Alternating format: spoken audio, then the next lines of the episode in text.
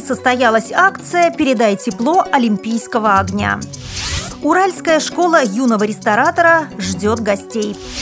В подмосковном городе Электросталь продолжается набор слабовидящих детей в бесплатную секцию по плаванию. В Санкт-Петербурге в метро появятся желтые полосы для слабовидящих. Далее об этом подробнее в студии Наталья Гамаюнова. Здравствуйте! Олимпийский огонь продолжает путешествие по России. В Твери после завершения эстафеты прошла акция «Передай тепло Олимпийского огня». Факелоносцы в Тверской области посетили социальные объекты, где поделились своими впечатлениями. Среди тех, кто удостоился этой почетной миссии, инвалид по зрению, председатель Тверской региональной организации ВОЗ Александр Трегуб. Он пообщался с детьми в специальной общеобразовательной школе 3-4 видов в Твери. Ребята не только узнали об эстафете Олимпийского огня, но и сфотографировались с факелом. Кроме того, Трегуб побывал в Тверской областной специальной библиотеке для слепых имени Суворова, гимназии номер 6, а также местных организациях ВОЗ Торжке и Вышнем Волочке. Президент ВОЗ Александр Неумывакин отметил особую значимость акции «Передай тепло Олимпийского огня» для инвалидов по зрению. Как он сообщил, в число факелоносцев включены более 20 представителей ВОЗ. Право пронести факел получили председатели Тверской, Кировской, Костромской, Марийской, Коми, Тамбовской региональных организаций ВОЗ. Нет сомнения, что инициативу Тверской области подхватит большинство региональных организаций. Ведь спорт объединяет, спорт воспитывает, спорт дает возможность инвалидам реализовать себя в жизни. Пропаганда физической культуры и спорта – часть повседневной работы региональных и местных организаций ВОЗ, подчеркнул Александр Неумывакин.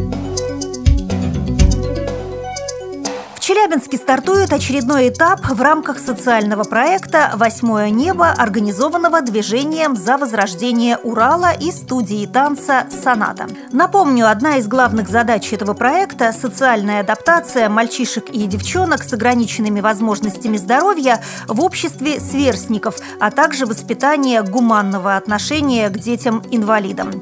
На мастер-классе под названием «Школа юного ресторатора» дети с тотальной слепотой и слабовидящие, а также здоровые ребята, воспитанники студии «Соната» под руководством именитых поваров научатся готовить традиционные для данного региона блюда.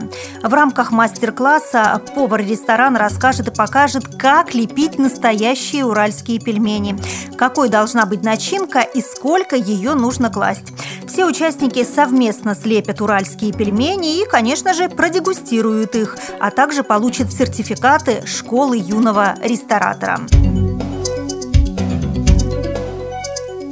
В подмосковном городе Электросталь открылась бесплатная секция по плаванию для слабовидящих детей. Активное участие в ее создании принял Геннадий Тропин, член Электростальской организации ВОЗ, абсолютный чемпион России по армрестлингу среди инвалидов, неоднократный призер областных состязаний по плаванию, лыжам и легкой атлетике, участник международных паралимпийских игр.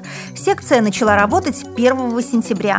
Толчком послужило рекомендательное письмо письмо главного тренера сборной России по плаванию среди слабовидящих Игоря Тверякова. В электростале идею поддержали и в администрации, и в КСК «Кристалл», и в Управлении социальной защиты населения. Слабовидящие дети уже второй месяц занимаются в бассейне «Кристалл» три раза в неделю. Но прием в секцию продолжается. Санкт-Петербурге в метро появятся желтые полосы для слабовидящих, пишет Фонтанка. Их нанесут на верхние и нижние ступени лестниц перед вестибюлями с 46 станций, таких как Василия-Островская и Горьковская. Сейчас метрополитен ищет подрядчика, готового выполнить работы за 875 тысяч рублей.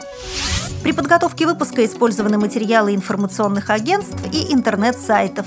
Мы будем рады рассказать о новостях жизни незрячих и слабовидящих людей в вашем регионе.